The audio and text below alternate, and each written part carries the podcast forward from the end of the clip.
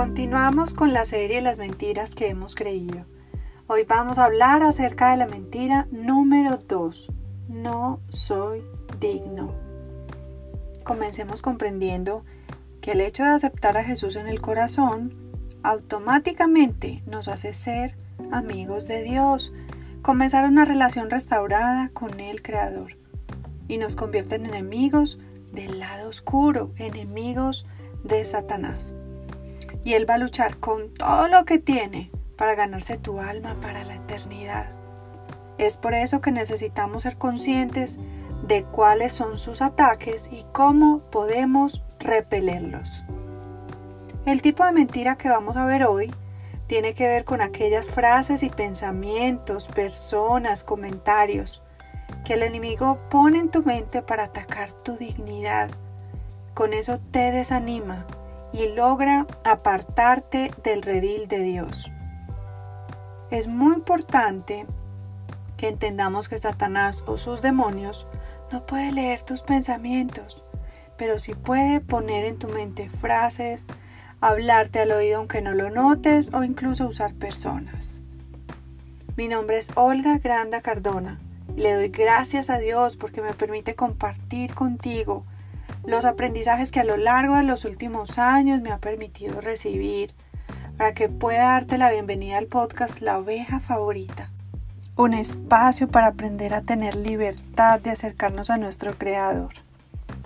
Voy a darte algunos ejemplos de cuáles son los tipos de frases que nos hace sentir indignos, que vienen de Satanás y usa cualquier situación, persona para hacernoslas saber tú eres un pecador. Eso que hiciste te separó de Dios.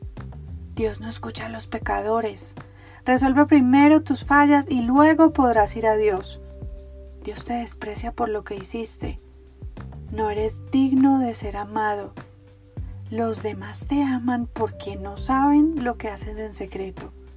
No vas a ser capaz. No eres suficiente. No tienes lo necesario para lograrlo. Lo que tienen en común esas frases es que buscan hacernos sentir vergüenza. Y con esto lo que quieren es atacar nuestra dignidad como hijos de Dios. Necesitamos tener claro que Dios no es un Dios alcahueta. No nos va a permitir hacer de todo y en todo momento. Sin embargo, su amor no depende de lo que hagamos.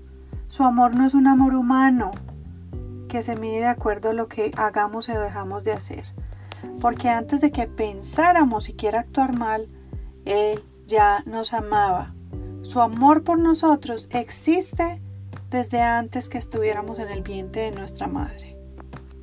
De los miles de pensamientos que nos pasan por la mente en un día, necesitamos que el Espíritu Santo nos dé discernimiento para saber cuáles debemos conservar y cuáles no cuál es el verdadero y cuál no. Para ello repasemos una porción de la palabra de Dios. Esta es una herramienta tremenda para que sepamos con sabiduría qué es lo que viene de Dios, qué es lo que nos conviene y qué no. Vamos a ver entonces en Santiago 3:17 lo siguiente. Sin embargo, la sabiduría que proviene del cielo es, ante todo, pura, también ama la paz, Siempre es amable y dispuesta a ceder ante los demás. Está llena de compasión y del fruto de buenas acciones. No muestra favoritismo y siempre es sincera.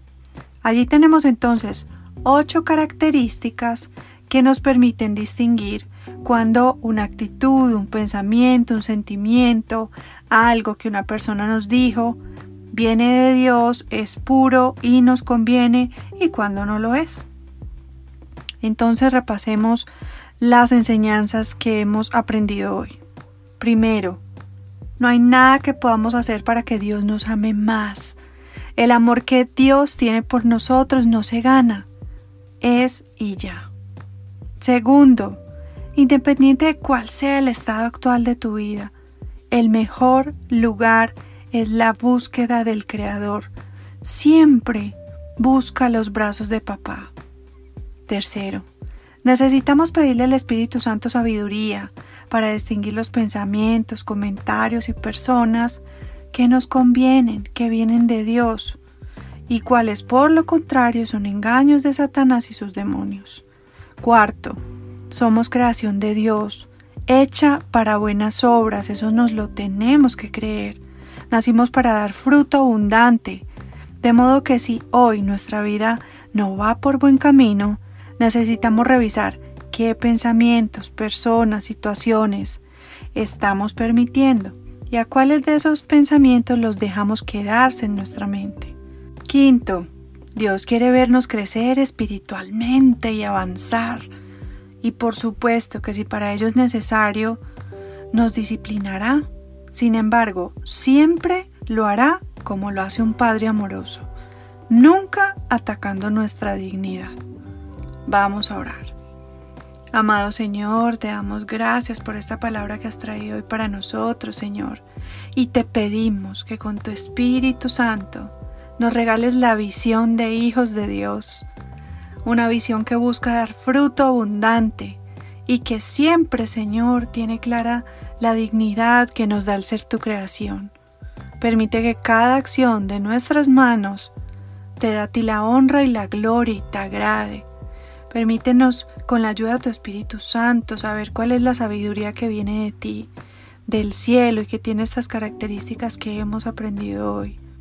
Permítenos vivir una vida en la que miremos siempre al frente y adelante, siempre con la cabeza en alto porque nos sabemos hijos del Dios Altísimo, del único Señor.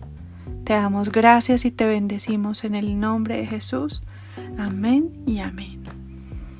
Por último, te invito a que escuches los próximos episodios de esta serie en la que estamos derrumbando una por una las mentiras que Satanás ha sembrado en nuestra mente para que con la ayuda del Espíritu Santo conozcamos la verdad, porque la verdad nos hace libres. Encuéntranos en nuestra página web www.laovejafavorita.com o en las redes sociales como la oveja favorita. Que el Señor te bendiga y puedas darte cuenta de que eres su oveja favorita.